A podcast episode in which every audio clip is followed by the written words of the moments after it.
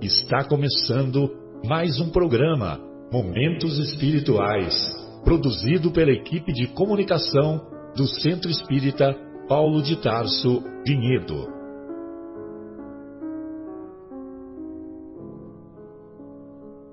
Se guardas contigo o estigma do sofrimento, indagando pela solução dos velhos problemas do ser e da dor, se percebes a nuvem que prenuncia a tormenta e o vórtice traiçoeiro das ondas em que navegas, vem conosco.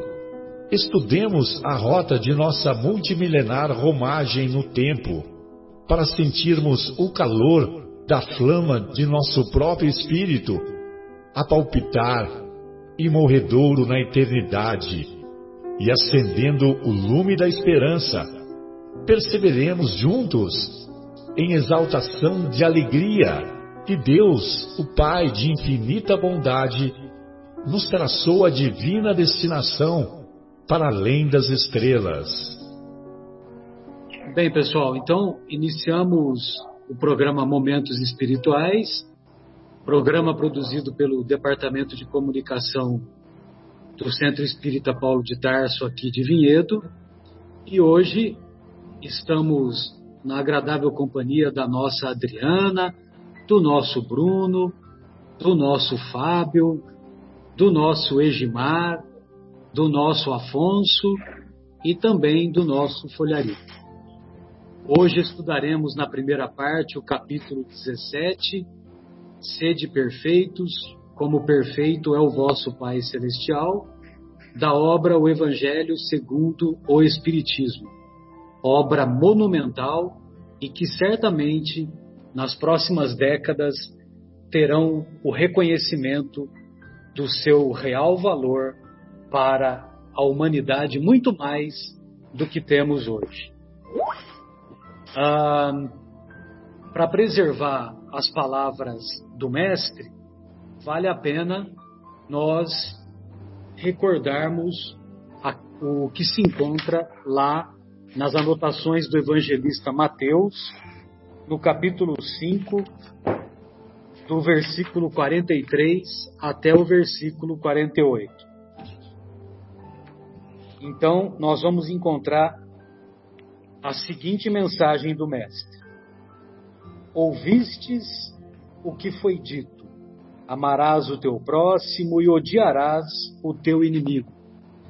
Eu, porém, vos digo: Amai vossos inimigos, orai pelos que vos perseguem, para que vos torneis filhos de vosso Pai que está nos céus, já que seu sol desponta sobre maus e bons, e cai chuva sobre justos e injustos.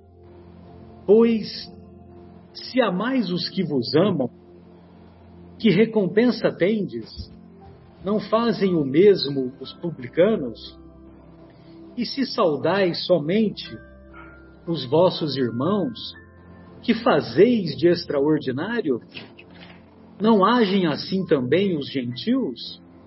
Portanto, sede vós perfeitos, como é perfeito o vosso Pai Celestial.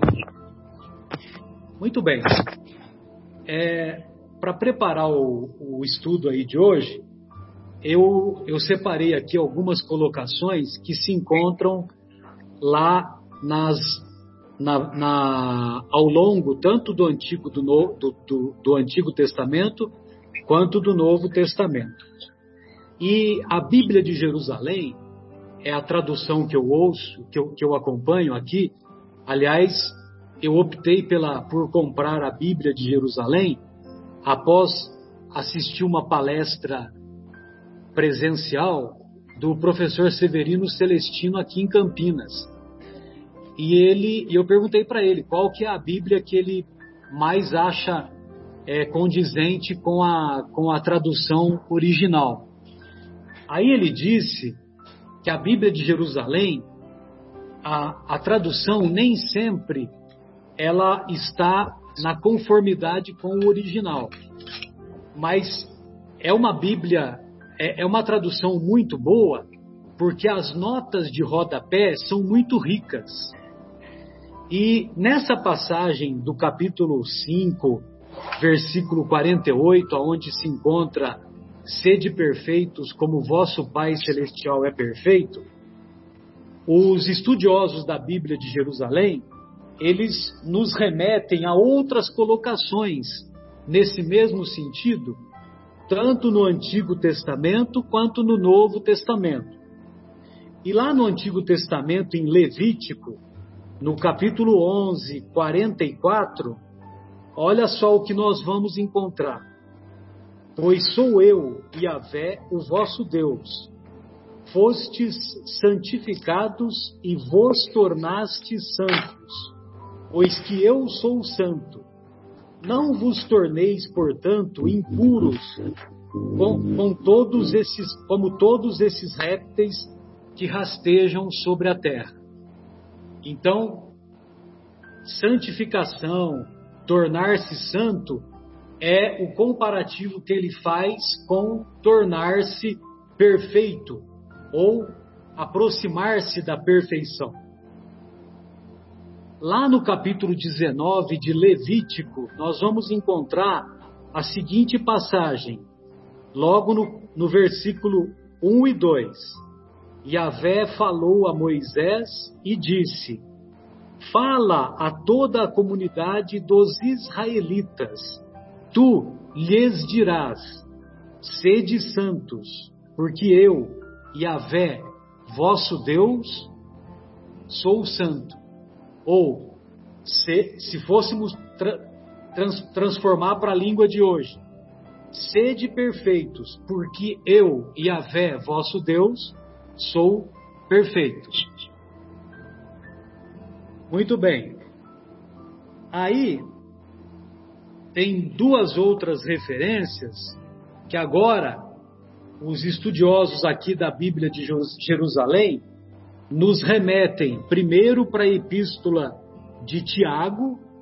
Tiago aqui provavelmente é o Tiago filho de Alfeu, embora alguns estudiosos considerem que tia, esse Tiago aqui seria o próprio irmão de Jesus, mas a maioria dos estudiosos refere que esse Tiago é o Tiago, filho de Alfeu, aquele que foi surpreendido quando Saulo invadiu a igreja do caminho, foi surpreendido lendo a Torá ajoelhado e isso fez com que, a, com que ele, com que isso, isso fez com que ele fosse impedido de ser preso, como Pedro, João e Felipe foram presos. Muito bem. Epístola de São Tiago, lá no capítulo 1, logo no comecinho, versículos de 2 até 4. Meus irmãos, tende por motivo de grande alegria o ser de submetido a múltiplas provações. Pois sabeis que a vossa fé, bem provada, leva à perseverança. Mas é preciso que a perseverança produza a obra perfeita, a fim de serdes perfeitos e íntegros, sem nenhuma deficiência. Olha só o que, que ele diz. Então, quando, quando múltiplas provações nos acometerem, que isso deve ser motivo de alegria para nós, porque isso vai fazer com que a nossa fé seja aprovada. E a nossa fé, sendo provada e aprovada, vai levar à perseverança. E a perseverança vai fazer com que nós sejamos capazes de produzirmos obras perfeitas. Para finalizar, nós vamos encontrar na epístola de Pedro, na carta de Pedro, no capítulo 1, versículos 15 a 16. Antes, como é santo aquele que vos chamou, tornai-vos também vós santos em todo o vosso comportamento, porque está escrito: Sede santos, porque eu sou santo. Sede perfeitos, porque eu sou perfeito. Então tem um comentário de nota de rodapé aqui dos estudiosos que ele diz assim: o homem deve imitar a santidade de Deus. Ora, é, é amando os outros, como esclarece Jesus, que o cristão imita a Deus, distinguindo-se dos gentios e tornando-se filho de Deus. Mas de onde tirar a força necessária para isso? A tradição apostólica, invertendo os dados do problema, entende que é por sermos filhos de Deus que somos capazes de imitar a Deus. Bem, apenas para finalizar a minha, a minha exposição, sempre vale a pena que nós vamos é, dedicar um espaço para as caracteres, para as características do homem de bem, para as características da perfeição. E então vale a pena nós batermos naquela tecla do esforço, que reconhece-se o verdadeiro espírita e verdadeiro homem de bem pelos esforços que ele faz para domar as suas más inclinações. Então eles sempre batem nessa tecla do esforço. Lógico que uma existência não será suficiente para adquirirmos todas as virtudes no seu mais elevado grau. Mas nós podemos, pelo menos, nos esforçarmos permanentemente para isso. E sempre me recordo nesse capítulo de um pensamento do Bertold Brecht, o teatrólogo alemão, quando ele nos ensina a homens que lutam um dia e são muito bons, a, a homens que lutam um ano e são melhores, mas há homens que lutam por toda a existência. Esses são imprescindíveis tornar-se imprescindível nesse sentido deve ser o nosso foco.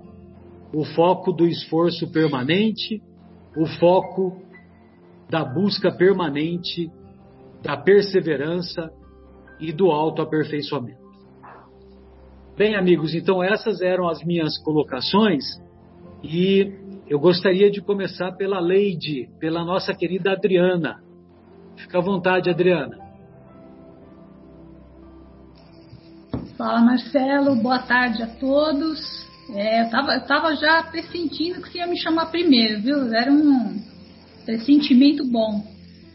É, é muito bom né, participar desse programa, eu sempre falo, porque a gente aprende muito, né? E, e realmente eu acabei me atendo aqui mais a, ao capítulo do Evangelho, no item é, do 1 ao 3, né? E e você vê que todo esse material que você trouxe é tudo coisa nova que a gente aprende, né? Então, agradeço aí pela sua pesquisa, porque realmente fortalece né, e traz mais conhecimento para a gente seguir a nossa caminhada.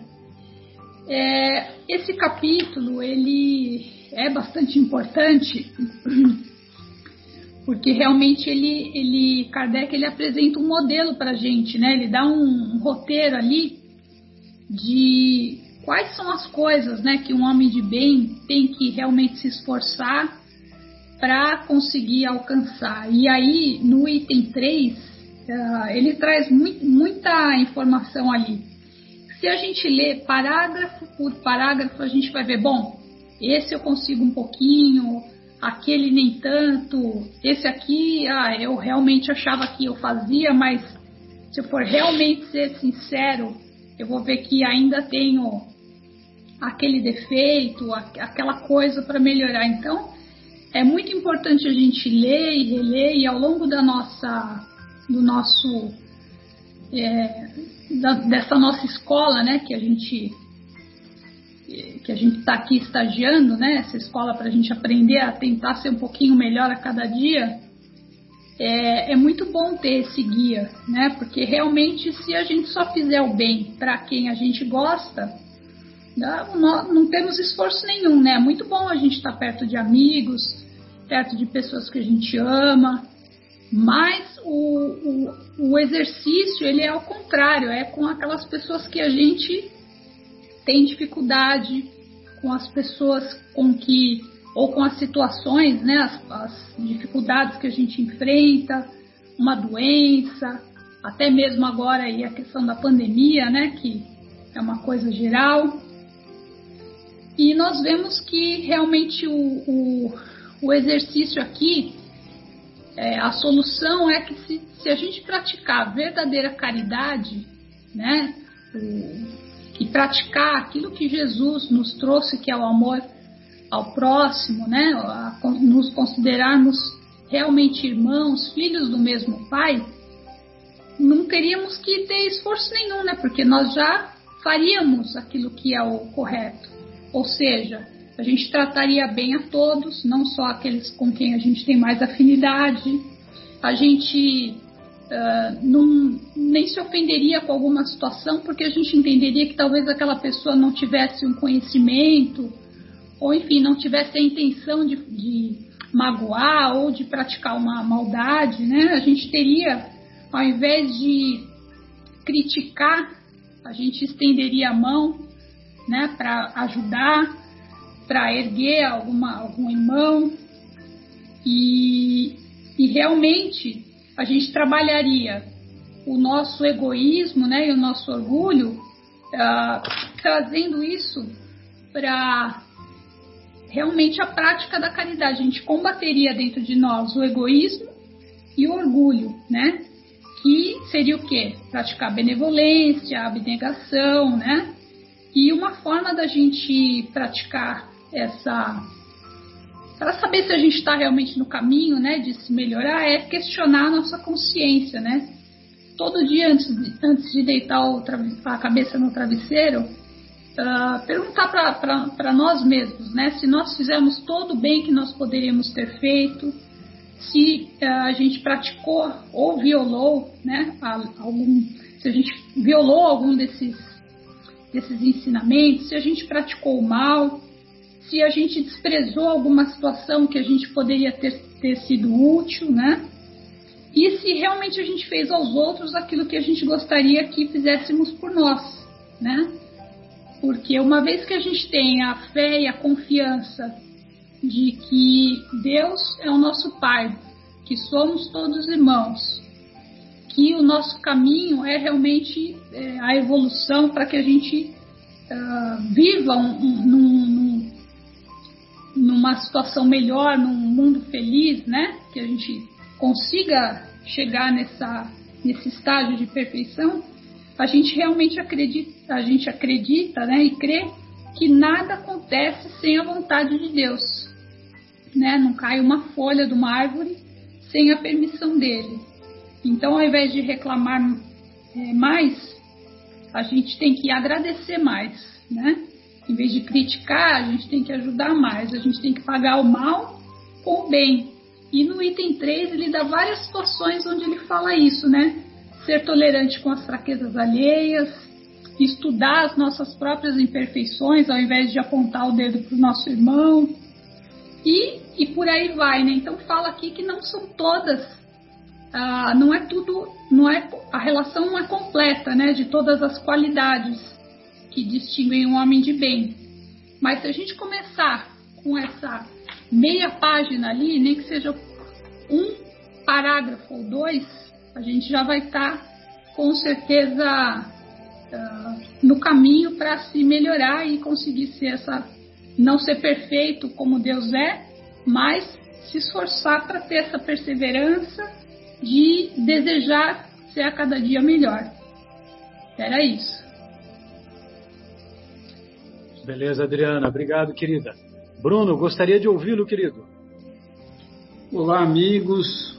É, mais uma vez é, temos uma outra oportunidade aqui, né, de refletirmos e crescermos com os ensinamentos do Mestre Jesus E nesse capítulo, como não poderia deixar, né, é, ele nos apresenta uma quantidade de luz muito grande, né? E começa por uma ordem, né? É, usa o, o, verbo no imperativo, sejam perfeitos, né? Ele está comandando, né? Devemos ser perfeitos. Isso tem a ver com aquilo que a doutrina espírita sempre nos esclarece, né? Que estamos num caminho de iluminação, estamos num caminho de crescimento interior, de melhoria da nossa parte moral. E, e depois vem aí o item 3, né, o homem de bem, que são as características realmente daquela, daquele espírito que já atingiu ou está próximo a atingir a perfeição, ou seja, é o nosso ideal, é para onde nós estamos indo, é para onde nós desejamos chegar, né? desejamos estar nesse ponto. E isso me fez procurar, fora do Evangelho, é um estudo né, da nossa querida dupla, né, Divaldo Franco e Joana de Ângeles, que eu é, veementemente rogo aos amigos para que na próxima oportunidade a gente faça um, um estudo do livro dele, de, de algum da, da, das obras deles, que, que são muito ricas né, nesses ensinamentos, por buscar lá um ensaio onde ele fala um pouquinho do altruísmo, né? onde Joana de Ângeles, é, dentro dessa, desse homem de bem, ele traz a proposta do altruísmo. Então, só para a gente saber mais ou menos, né, a palavra foi é, cunhada, né, ela apareceu em 1830, ela foi trazida pelo filósofo, olha só, não era um religioso, era um filósofo, né, filósofo francês Augusto Comte, né, que é criador do positivismo e também da sociologia. E nessa proposta do altruísmo, que faz muito sentido quando a gente lê o item O Homem de Bem, a gente encontra que nessa proposta é tudo que é contrário ao egoísmo, que a gente sempre fala que é a grande chaga da humanidade e que é aquilo que nos atrasa muito ao nosso desenvolvimento, né? É, o altruísmo, né, ele, é, ele impõe né, como força é, o sentimento da solidariedade, da compaixão e do socorro. É muito importante lembrar né, que esses sentidos, eles não são sentidos religiosos, mas são sentidos de vida, de filosofia, de ética, de existência, de ser. Isso é muito importante que a gente saliente. E dentro desse estudo ele diz o seguinte, que a nossa evolução intelectual, a nossa evolução tecnológica, necessariamente, ela não traz junto ah, o que, de, o que deveríamos crescer na parte ética na parte moral. Né? Esse processo de crescimento, é, como ele não traz junto a ética e a moral, ele acaba trazendo como a herança o egoísmo exacerbado. Então, a gente cresce muito intelectualmente no conhecimento, a gente cresce muito na te tecnologia, mas como a gente não traz junto a ética e a moral do Cristo, a gente acaba descambando para o lado do egoísmo. Porque a gente acha que nós somos muito importantes, porque nós temos um conhecimento muito elevado. E nós temos, um, além do conhecimento elevado, nós temos uma tecnologia muito elevada, que muitas vezes leva-nos a acreditar que é, possamos ser os, os, verdadeiros senhores do nosso destino. É, nós, nós, podemos notar, né, através desse estudo, que ele diz que as altas conquistas do pensamento e da tecnologia, elas acabam gerando na nossa humanidade atitudes agressivas e egoístas acho que nunca foi tão realidade essa afirmação. Aquilo que nós estamos vivendo hoje, aquilo que nós lemos de notícia de pandemia, que nós temos vacinas, é, 75% de todas as vacinas estão nos países mais ricos, mais desenvolvidos, e os países mais carentes, os países mais pobres, não têm a quantidade de vacina necessária. Então mostra muito é, essa situação, né? E, e, e, essa falta de educação moral da nossa sociedade, causado pela sua, pela sua é, é quase que a pessoa fica é, embevecida pelo seu conhecimento e o seu orgulho e a sua vaidade. Então, essa falta de educação moral trazido pela vaidade, pelo orgulho, ela abre as portas para a agressividade e o crime, que a gente estuda e escuta e lê nos nossos jornais aí do, no dia a dia. Então, é, o importante é a gente salientar aqui que tudo aquilo que eu estou falando não tem nada a ver com religião, né? Tudo isso que, tá, que nós estamos falando aqui tem a ver com a nossa humanidade, com as pessoas que habitam esse planeta, com as pessoas que estão aqui e que foram criadas pelo mesmo ser, independente daquilo que eu acredito como religião. É, e aí esse altruísmo, né, dito lá pela nossa querida dupla, o Divaldo e a Joana, é, o altruísmo ele ele deve ser é, endereçado, né, mas não aquele altruísmo que é, é, o, é o, altruísmo de, da, da autopromoção, né? Nós vemos muito atitudes altruístas que visam a autopromoção. A gente vê muita atitude altruísta é, que é, é, engraçado, né? A atitude altruísta voltada, voltada é, para libertar o sentimento que a dor alheia possa impor. Aí eu comecei a pensar nisso e cheguei à conclusão que muitas vezes a gente vê pessoas sofrendo e a gente vai lá e ajuda não porque a gente quer ver ele bem, mas porque a gente quer se livrar disso. A gente quer se livrar o mais rápido possível da que a, que a dor alheia ela causa dano em nós. A gente não fica bem, então a gente quer se livrar, mas a diferença é muito grande e brutal, né? Nós não estamos querendo que esse irmão melhore, nós não estamos querendo realmente ajudá-lo, nós estamos querendo nos livrar dele o mais rapidamente possível. E finalmente, né, a, a, o altruísmo, né, como ele deve ser praticado, é exatamente aquilo que eu falei no começo aí da reflexão. O altruísmo que amplia a solidariedade, ele facilita o intercâmbio dos sentimentos elevados, é, porque esse altruísmo ele sabe enxergar as necessidades alheias, então já não é mais a gente ajudar para se livrar, mas é ajudar porque nós entendemos as necessidades alheias, nós sentimos, é, nós, nós do, sentimos a dor junto, né? nós, nós, nós acabamos é, é, sendo tocado pelos sentimentos. É, então, esse altruísmo que sabe enxergar as necessidades alheias, atendendo com mão, ele fala, mão veludosa e voz dúcida, né? Algum tempo atrás a gente estudou aquela passagem onde tem aquela senhora que leva a filha e vai ajudar os necessitados, né?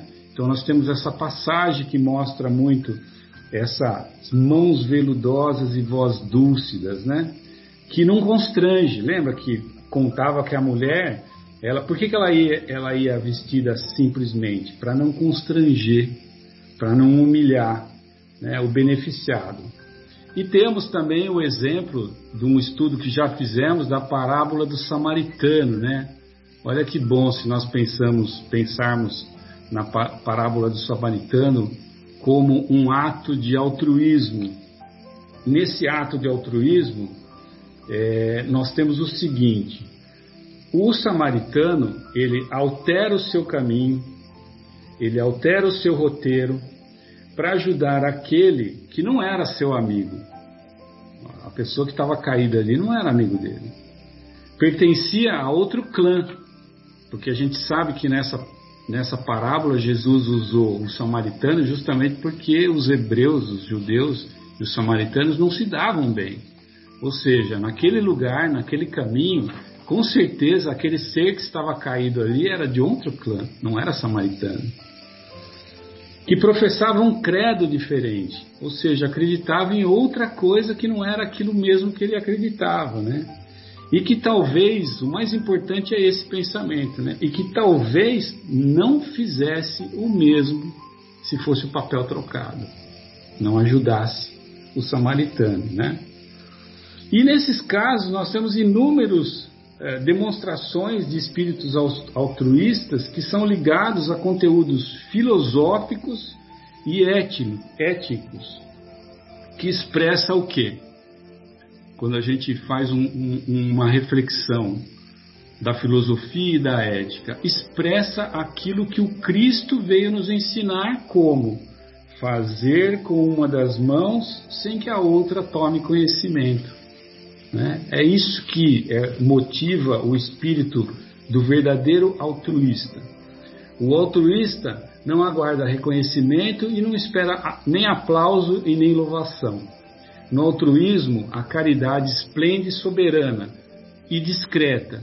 Por quê? Porque demonstra a presença de Deus no espírito que age com o altruísmo. Ou seja, se apresenta o Espírito de Deus no altruísta, é porque já se atingiu algum grau de perfeição. Ou seja, Deus está dentro dele. Que faça a sua luz. É tão, faz tão sentido né, quando a gente lê essa obra e quando a gente pega essa reflexão. E, e o melhor de tudo, né, a boa notícia, o altruísmo ele pode ser cultivado. A gente não precisa necessariamente nascer com ele, a gente pode cultivar. Ou a gente pode desenvolver, a gente pode ter uma sementinha e desenvolver, partindo de pequenas experiências. Partindo de pequenas experiências. E olha só que experiência maravilhosa que eu achei aqui que eles dão para gente. Uma coisa que a gente tem, né? uma coisa que a gente possui. A visita a enfermos e a pessoas solitárias constitui um passo simples e importante na prática do altruísmo. Então aí fica esse convite, né? Nós temos esse trabalho, nós temos essas condições na nossa casa e nós temos como é, desenvolver né, e doar a nossa vida é, da mesma forma que Jesus doou a sua vida para que nós pudéssemos ter vida em abundância. E aí lembramos do, do maior exemplo de altruísmo que podemos ter é, no nosso conhecimento até hoje, a vinda do nosso Mestre Jesus é, há tanto tempo para ter conosco.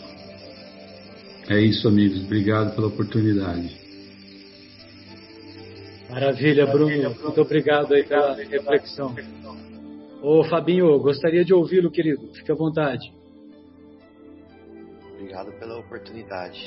Ah, só um minutinho. Eu esqueci de perguntar para o Bruno qual obra que é, Bruno, que você se baseou nessa reflexão aí da dupla Joana de volta.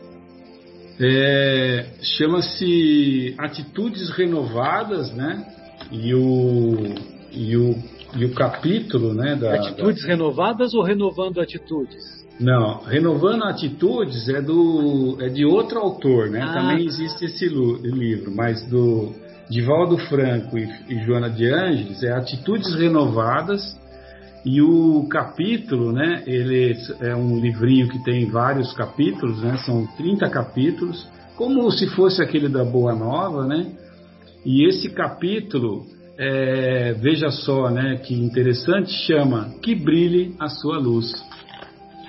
Maravilha. Desculpe, Fábio, obrigado. Obrigado, Bruno. Obrigado pela dica, Bruno.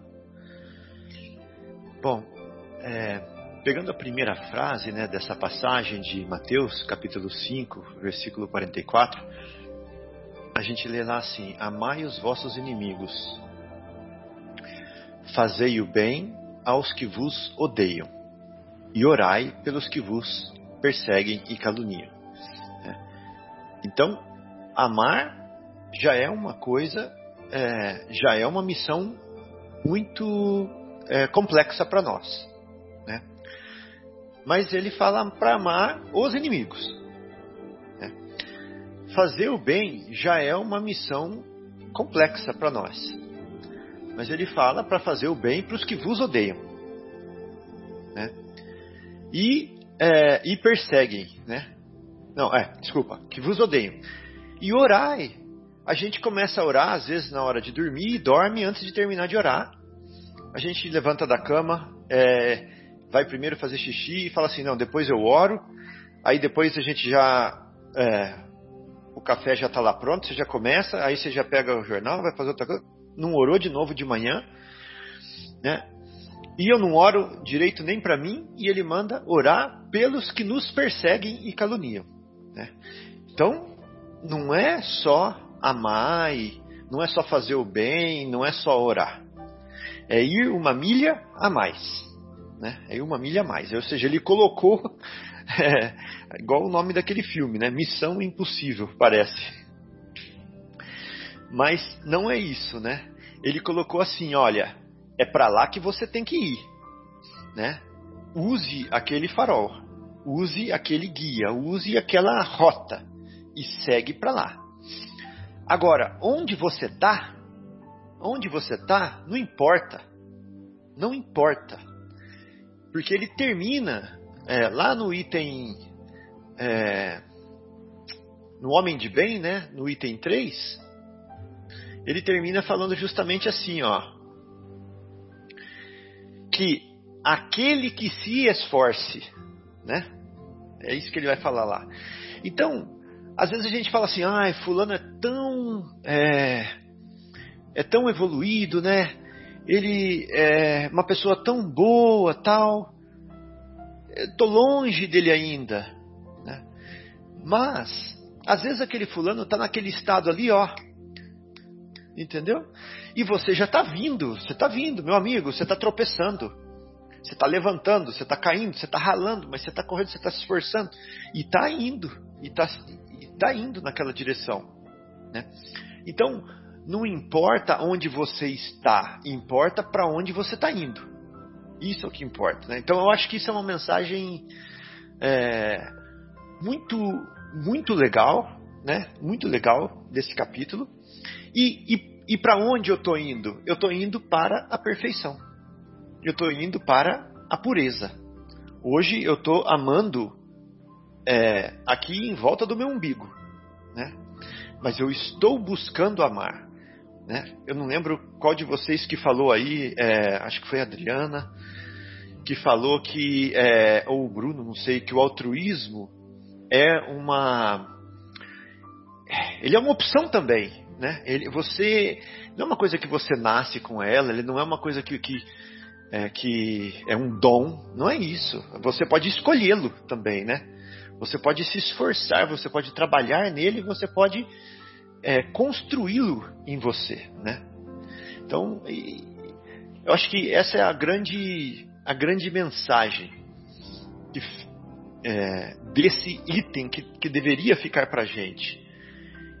Sede perfeito como um objetivo, como uma meta, como um ideal, como uma, um farol para nós. E vamos seguir nessa direção, esforçando-se, porque, como o Marcelo falou, reconhece-se o verdadeiro espírita, o verdadeiro é, que busca a espiritualidade, vamos dizer assim, se eu não quiser dizer espírita, posso dizer cristão, católico, qualquer religião, né? Conhece-se o verdadeiro cristão, conhece-se o verdadeiro é, é, que busca Deus pela sua transformação moral e pelos esforços que emprega para domar as suas inclinações más. Então a chave aqui está no esforço. Então, gente, se você acha que você é, está muito aquém disso ainda, não tem problema. O que importa é a direção e o esforço. Né? Essa é uma coisa.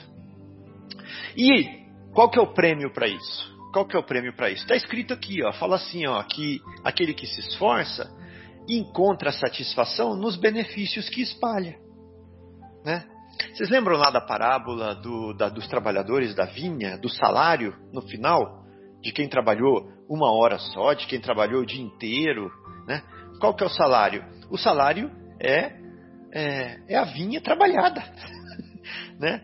O salário é o vinho no final. Esse é o verdadeiro salário, né? E o vinho no final, o que que é? É nós espiritualizados. É em volta de nós espiritualizados. É o mundo onde eu ando, onde eu respiro, aonde eu piso, melhor. Né? Então esse é o prêmio para aquele que se esforça. Ele vai ver, as, o, ele, ele vai estar tá definindo o trilho aonde a locomotiva dele vai passar. Né? Então ele está falando assim: olha, eu estou me esforçando, eu estou fazendo um trilho para minha locomotiva e eu vou passar em cima dela. Isso já é o prêmio quando eu estou fazendo bem. Né? Então, é, isso se basta, isso se basta. Então, era essa a minha pequena mensagem, minha pequena contribuição para essa parte. E passo a palavra de volta para o Marcelo. Muito bom. Obrigado aí pela reflexão, Fábio. Hoje, Mar, gostaria de ouvi-lo, querido. Fica à vontade. Boa tarde a todos. É, realmente é uma satisfação estar com todos aqui, aprendendo um pouquinho, né? Eu acho que é, queria colocar que nesse capítulo do Evangelho Sede Perfeitos, os itens 1 e 2 que nós estamos estudando, ele tem como objetivo principal explicar o que consiste a perfeição humana segundo os ensinamentos de Jesus, bem como conhecer os meios que nos levam a buscar essa perfeição. Já no, no item 3, né, ele nos traz o conhecimento das principais qualidades do homem de bem e nos estimula a vivenciar essas qualidades através da reflexão sobre os nossos próprios atos, né, para que nós possamos nos ajustar a essas qualidades. Né. A essência, na, no meu entendimento, dessas palavras de Jesus, quando ele diz: Amai os vossos inimigos, fazei bem aos que vos têm ódio, e orai pelos que vos perseguem e caluniam, é, é, nesse ensinamento ele nos mostra que a essência da perfeição é a caridade, né? como já alguns dos companheiros já falaram. Ou seja, a caridade como único caminho para a conquista dessa perfeição. Né? Tudo passa pela caridade. E ele explica que nossos vícios, defeitos, possuem origem no nosso egoísmo e no nosso orgulho. E a caridade é a virtude que combate essas imperfeições. Quando falamos em ser perfeito, nada melhor do que as características descritas nesse capítulo do Evangelho para o que ele chama homem de bem, né? que é quem pratica a lei de justiça, de amor e de caridade. Então eu vou falar um pouquinho de algumas das, dessas virtudes, que algumas até já foram colocadas. Depois eu vou dar um exemplozinho aqui que eu acho que eu gosto bastante de usar os exemplos aí para a gente poder é, é, fixar os conhecimentos, né, como o próprio mestre fazia, né? Acho que esse é um exemplo bom, né? Então, o homem de bem é, fica sempre perguntando, né, se ele não fez nada de errado, se não fez nenhum mal, ou se ele aproveitou todas as oportunidades que ele tem para fazer o bem. Às vezes as pessoas pensam que não dá para fazer, que, que na verdade, que não fazer o mal já está bom. Mas Deus espera muito mais de nós, né? Ele espera que nós utilizemos a maior parte do nosso tempo para fazer o bem. Né? A gente pode estar em casa assistindo televisão, por exemplo. É, nós não estamos fazendo mal, mas também não estamos fazendo bem, né?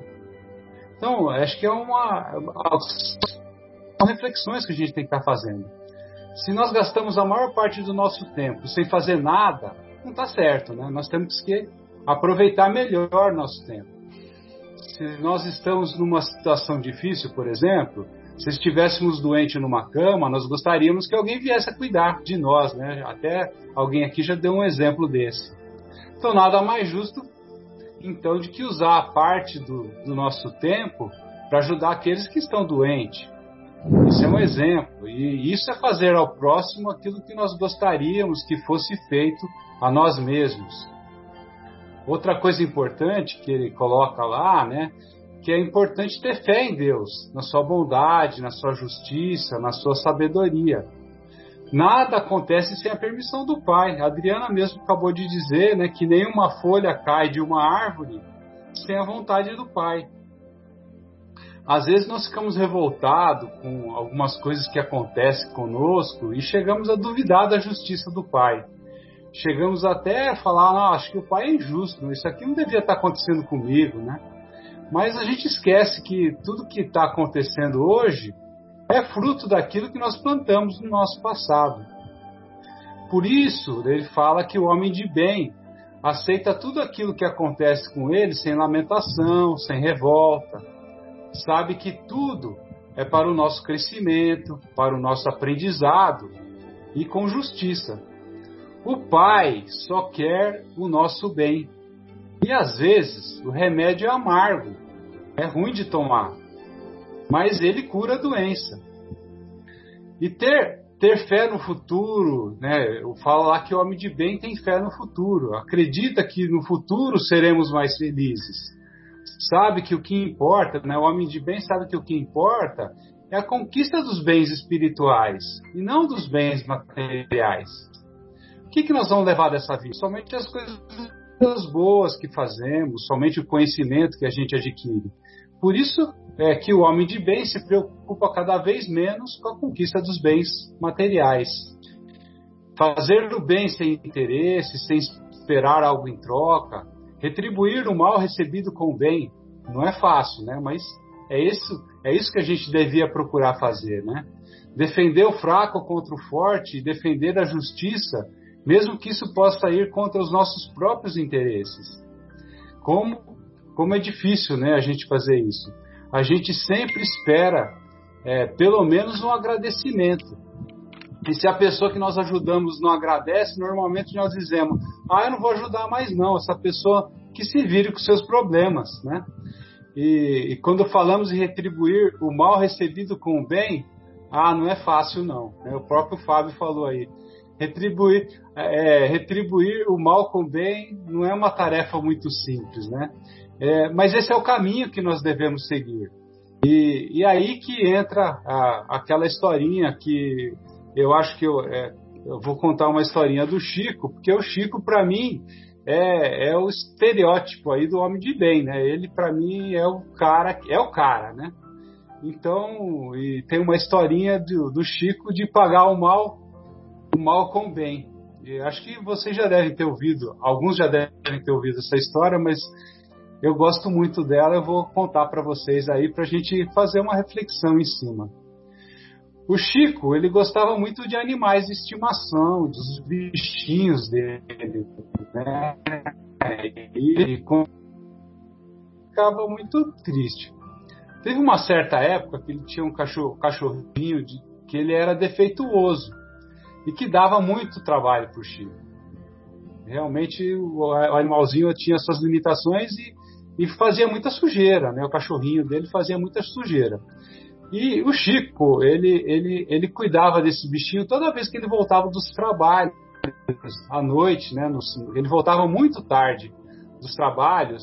E, e, uma certa noite ele chega em casa, o cachorrinho parece que estava esperando ele chegar para poder morrer. Como se quisesse dar um adeus e agradecer ao Chico por tudo que ele tinha feito. O Chico ficou muito triste com esse acontecimento ele verteu lágrimas né, pelo, pelo cachorrinho. Mas passado alguns meses, a irmã dele chegou para o Chico e disse: Chico, você lembra daquele cachorrinho defeituoso? O Chico, o Chico disse: Claro que sim, eu, eu adorava aquele cachorrinho, né? Pois é, disse a irmã. Ele não morreu de morte natural, não. A nossa vizinha lá, fulana de tal, ficou com dó de você, que você tinha muito trabalho, e deu veneno para ele. Aí o Chico respondeu: Mas não é possível que ela fez isso.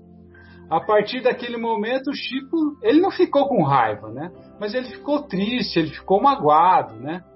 E foram passando os dias e quem aparece para o Chico? O Emmanuel, seu mentor, né, seu mentor espiritual, chega para o Chico e fala: Chico, essa mágoa que você está carregando está atrapalhando os trabalhos, dificultando a presença, presença dos benfeitores espirituais. E aconselhou o Chico: Chico, nós temos que acabar com isso. O Chico então perguntou: Mas como? O Emmanuel respondeu: O único jeito, Chico, é você dar a essa pessoa uma grande alegria. O Chico resmungou e disse: É, eu não entendi nada. Ofendido fui eu e eu que devo dar uma grande alegria para ela? É, Chico, a receita não é minha, não, é do nosso Senhor Jesus Cristo. Fazer o bem àqueles que nos ofendem e foi embora, deixando o Chico com seus pensamentos. Aí o Chico ficou matutando, né? O que, que eu devo fazer? pensava o Chico. Pensou, pensou e teve uma ideia. Eu vou dar a essa pessoa alguma coisa que ela está querendo muito. E foi tentar descobrir o que ela queria. E não foi nada difícil, porque essa era uma daquelas pessoas que falavam muito, falava aos quatro cantos. Descobriu que ela queria ganhar é, uma máquina de costura. E naquela época, gente, uma máquina de costura era uma coisa cara, né? Era, era, só tinha máquina importada, não tinha no Brasil, né? E o Chico, a gente sabe, ele era aposentado, não ganhava, não ganhava quase nada, né? E era como uma dizer... geladeira, era como uma geladeira hoje. Pois é, e aí, né, o Chico, naquela dureza dele, ele não hesitou, não, ele não pestanejou nem um segundo. Ele foi lá e comprou essa, essa máquina de, de costura em longas e suaves prestações. E quando a máquina chegou, o Chico foi visitar a fulana de tal. E a mulher veio correndo ao encontro do Chico. Chico, Chico! E abraçou ele com muita felicidade. E naquele momento, toda a névoa escura, fruto daquela mágoa, acabou, né? Pois a luz daquela alegria da mulher fez retirar aquela névoa. E eu pergunto, será que o Chico fez o bem pensando em seu benefício? Claro que não, né? Ele pensou apenas no bem feito pelo coração. Eu queria trazer aqui uma, uma reflexão e um exemplo de como a gente tem que se comportar, né? Por isso que eu lembrei do Chico e era essa aí a nossa colaboração na, na tarde de hoje. Um abração, pessoal. Valeu, Edmar. Bela lembrança. Essa história é muito comovente, realmente. Ô, Folharini, gostaria de ouvi-lo, querido. Olha, gente, é o seguinte, eu vejo, eh, eu entendo, para mim, que o núcleo central desta parábola está justamente no termo sede perfeitos. Nós sabemos a dificuldade que nos envolve a todos quanto até mesmo entender essa frase sede vós perfeitos, como é perfeito o vosso Pai Celestial. Mas é código, nós jamais alcançaremos a perfeição de Deus pois seria a criatura se igualando ao Criador. Essa situação não parece lógica, racional para nós. Mas há um alento, pois uh, podemos e devemos buscar nos igualar aos melhores que Deus coloca em nossas vidas, como exemplos. Por isso, Deus, nosso Pai, nos permite conviver com quem?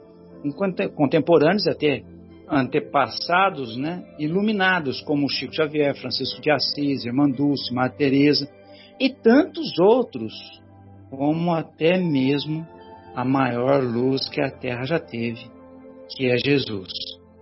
Para que dessa maneira nós nos alicercemos sempre nos melhores.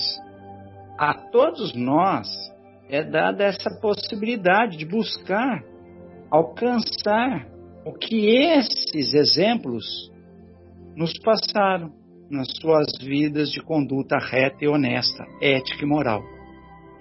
Desde, obviamente, que façamos o que Jesus nos pede, que é buscar a perfeição do bem em nós, pelas nossas práticas mais elevadas, quanto às condutas éticas e morais, nós alcançaremos o mais próximo possível de chegarmos a estes exemplos.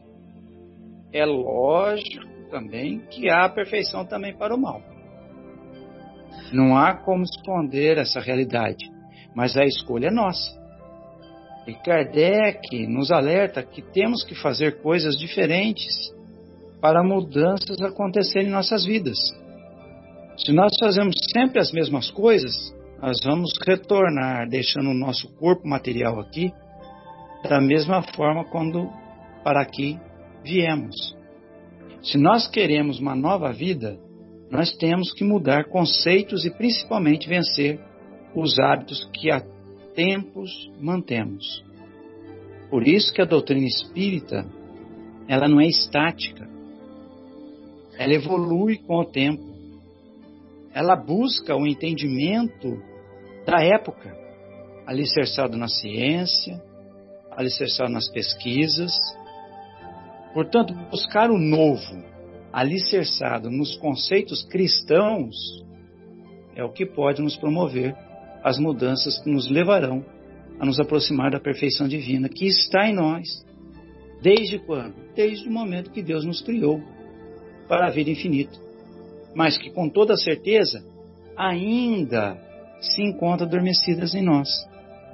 E é esta perfeição que está justamente dentro de nós.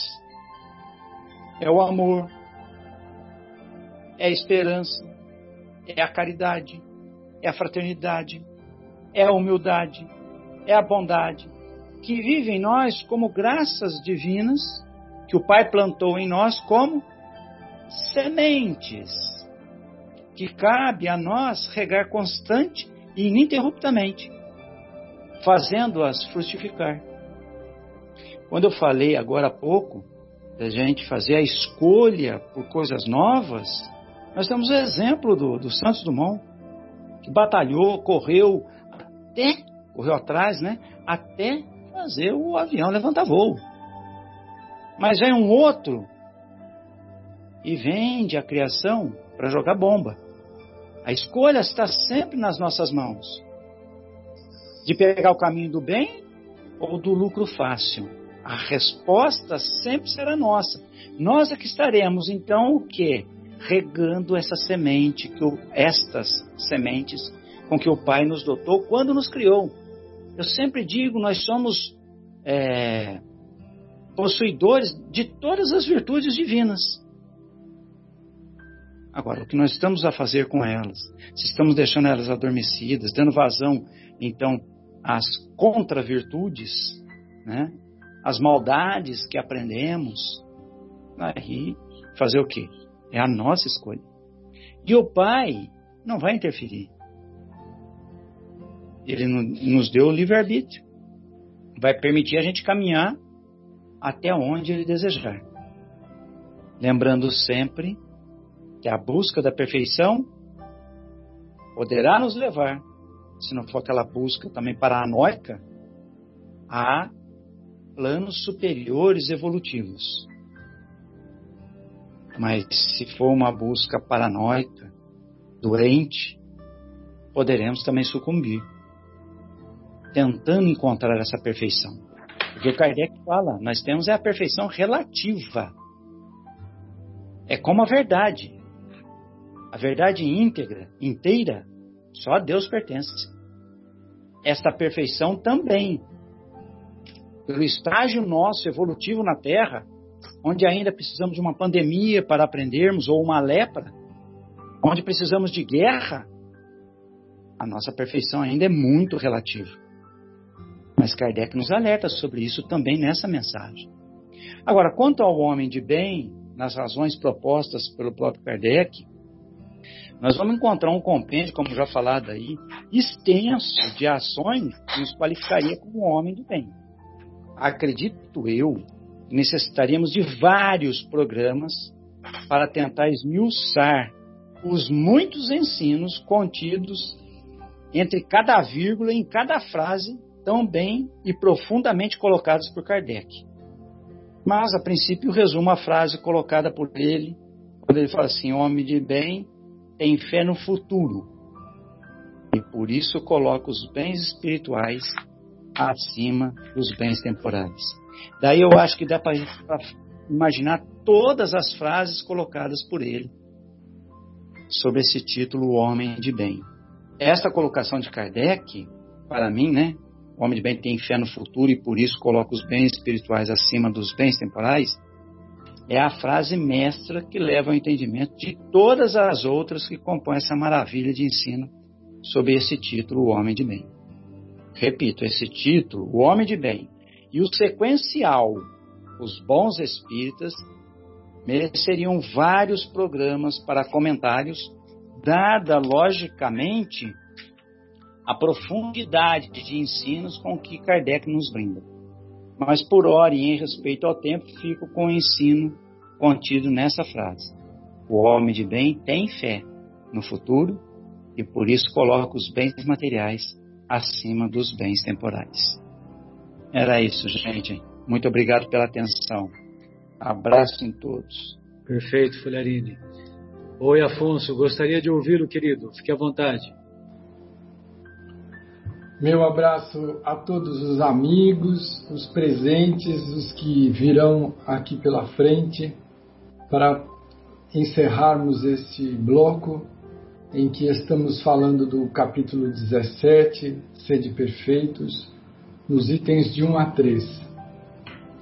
Os estudiosos nos dão conta de que se fôssemos estabelecer um momento em que o brilho da tarefa planetária do nosso Mestre Jesus tivesse um ápice, este seria o momento.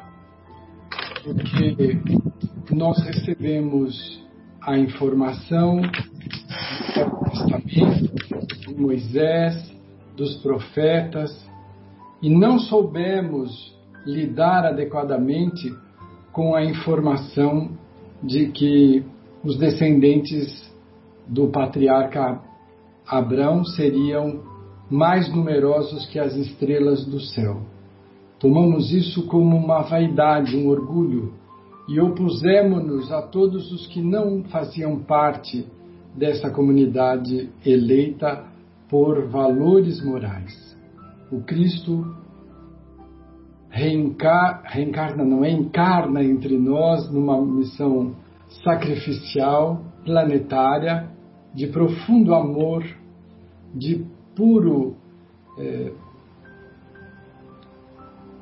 carinho por essa humanidade que ele já conhece há milênios, num exemplo de renúncia impecável, e ele retoma toda a velha lei, mas aqui ele é novo, ele é Jesus, ele é a boa nova. Quando ele fala, vocês aprenderam que se deve amar os amigos e odiar os inimigos. Eu, porém, vos digo: amai os vossos inimigos. Fazei bem aos que vos perseguem, orai pelos que vos caluniam. E ele não precisava, mas ele dá um exemplo que eu acho lindíssimo, porque o Pai faz nascer o sol sobre bons e maus, e a chuva sobre justos e injustos. Nós perdemos 75% das oportunidades da nossa existência reencarnatória discutindo quem é injusto, o que é certo e o que é errado. Quando nós temos já isso há milênios, que justo e bom só Deus o é. Não nos compete julgar, nos compete escolher o melhor. E Kardec, inspiradíssimo, seguidor muito luminoso do Mestre Jesus e por isso escolhido para codificar a doutrina dos Espíritos, ele nos dá de presente as reflexões sobre o homem de bem, onde mais uma vez nós temos aqui um roteiro lindíssimo de conduta ético-moral não planetária, mas universalista.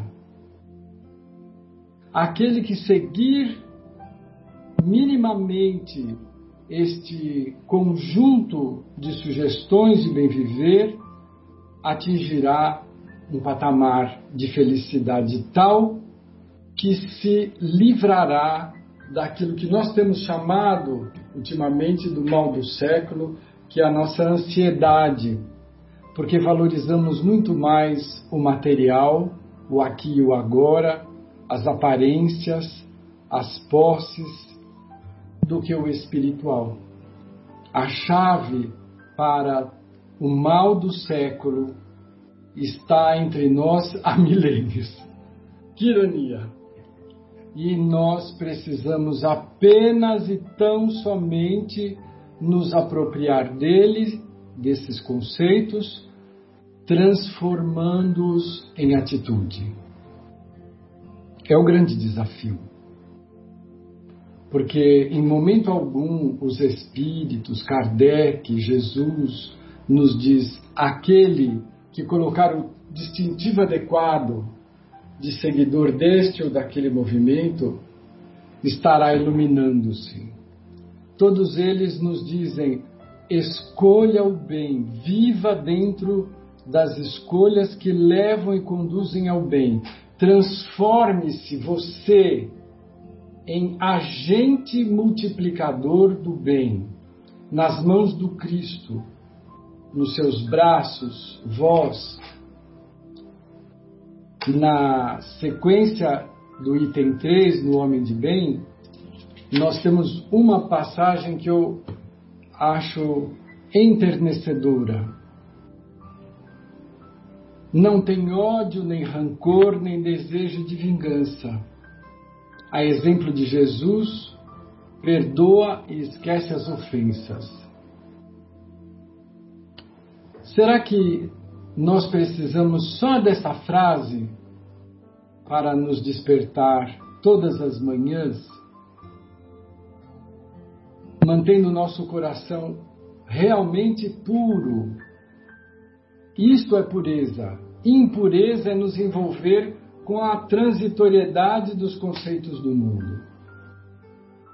Enquanto nos mantivermos vinculados a tudo o que é saudável, espiritual e eterno, nós manteremos pureza de coração, nós estaremos trabalhando pela nossa evolução e consequente evolução do planeta.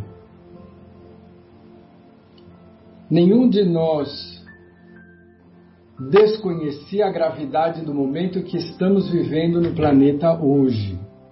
Foi o caminho encontrado pelos nossos superiores para nos auxiliar a completar aquilo que nós deixamos por negligência de realizar em transformações interiores. Nosso grande convite do momento, da pandemia, do aqui, do agora, é melhorar a nossa relação interior, nossa com a luz, com o conhecimento, com a verdade relativa capaz de assimilar, ser assimilada por nós. Nosso convite para todos os amigos e para nós mesmos, em primeiro lugar, é sabermos se estamos adequados na ação daquilo que já angariamos, entendemos e assimilamos do ponto de vista intelectual.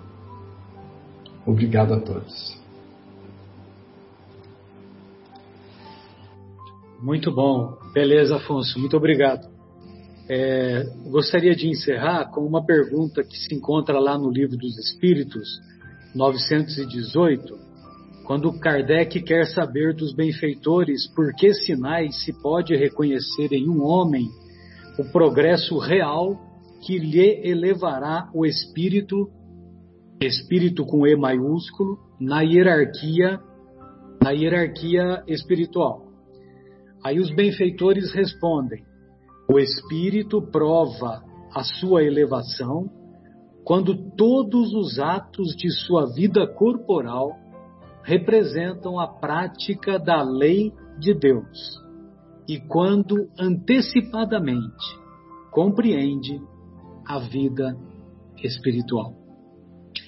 Bem, amigos, então encerramos esse primeiro bloco, a primeira parte do nosso programa e retornaremos em seguida com o estudo do Paulo, da obra Paulo e Estevão. Até já.